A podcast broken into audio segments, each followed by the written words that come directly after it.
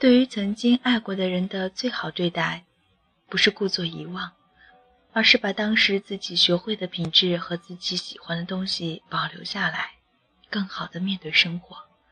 否则，那段相遇就失去了意义。大家好，这里是荔枝 FM 八七三六，不要哭，小旁魂，我是主播向阳的小兔。今天给大家分享。药医的一篇文章。有些事是不可以开玩笑的。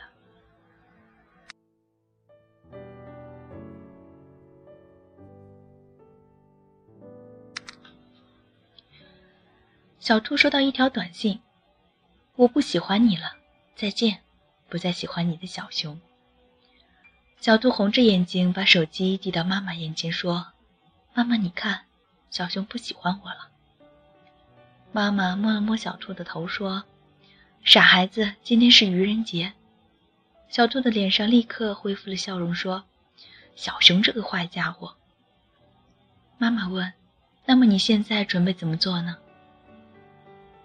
小兔摆了摆毛茸茸的耳朵，说：“我也要捉弄他一下。”妈妈微笑着点头说：“好的。”小兔给小熊发了一条短信。真巧，我也不喜欢你了，再见，也不再喜欢你的小兔。发完短信后，小兔蹦蹦跳跳的继续制作胡萝卜派了。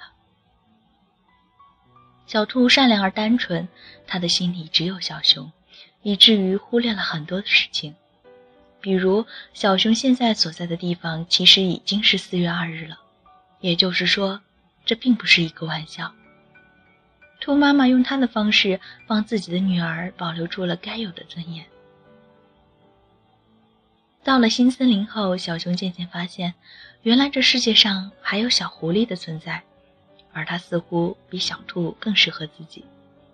小熊觉得自己不再喜欢小兔了，可是又怕自己笨拙的样子会被小狐狸嫌弃，于是他特意选择在四月二日给小兔发分手短信。他知道。小兔收到短信的时候是四月一日，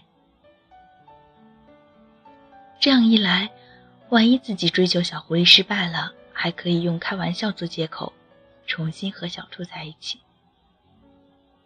令小熊意外的是，小兔竟然回复了几乎和他相同的内容，这下小熊反倒有些紧张了，他忽然分不清楚小兔的回复到底是开玩笑还是真话。小熊的计划被打乱了。他追求小狐狸的时候，不知道为什么，总会想起小兔回复的短信，因此他经常说错话、做错事，整个人显得越来越笨拙。最终，小熊还是被小狐狸嫌弃了。他决定回到小兔身边，于是他又给小兔发了条短信。小兔收到一条短信：“我还是喜欢你的。”上次只是愚人节的玩笑，喜欢你的小熊。小兔把手机递到妈妈眼前，说：“妈妈，你说的没错，小熊真是开玩笑的。”妈妈摸了摸小兔的头，说：“有些事是不可以开玩笑的哦，比如喜欢一个人这件事。”小兔不解地问妈妈：“为什么呢？”妈妈微笑着说。你会不顾小熊的感受，主动和他开玩笑说：“我不喜欢你了。”这样的话吗？小兔想了想，摇了摇头说：“我舍不得，他会难过的。”妈妈点了点头说：“对呀，可是为什么他舍得让你难过呢？”小兔看着妈妈，眼睛微微发红。妈妈摸了摸小兔的头说：“别难过，我的宝贝。”当初你回短信的时候，小熊回复你了吗？小兔摇了摇头，低声说：“没有。”妈妈说：“所以你看，我的宝贝，你不喜欢小熊了，他一点儿也不难过。那么他不喜欢你了，你为什么难过呢？”小兔想了想，点了点头，说：“我明白了，妈妈。”妈妈微笑着说：“答应我，宝贝，有些事是不可以开玩笑的。”比如喜欢一个人这件事，小兔用力的点了点头，给小熊发了条短信：“我不喜欢你了，再见，不再喜欢你的小兔。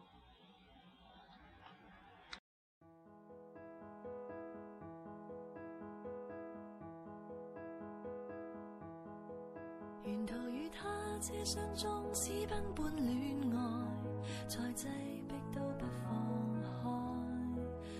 求在路上没任何的阻碍，令愉快旅程变悲哀。连气两次绿灯都过度了，与他在外几公里。当这盏灯转红，便会别离。凭运气决定我生死，祈求天地放过一双恋人，怕发生的永未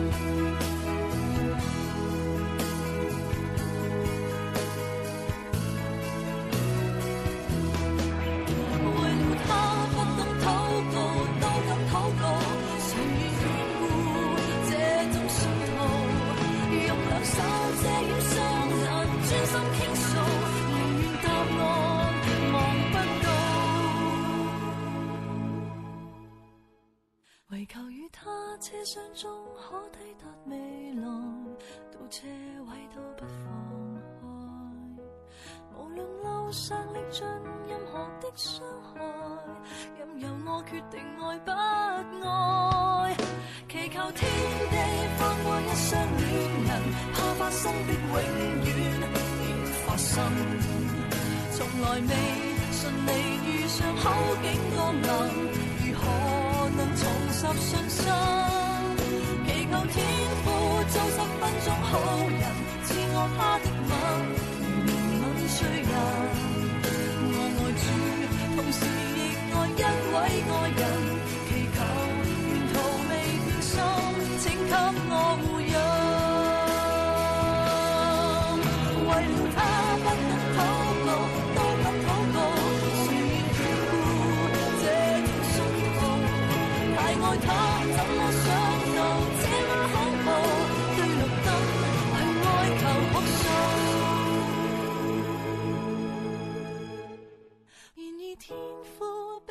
信好人，到我睁开眼，无名灯指引。我爱主，为何任我身边爱人离弃了我下了车，你怎？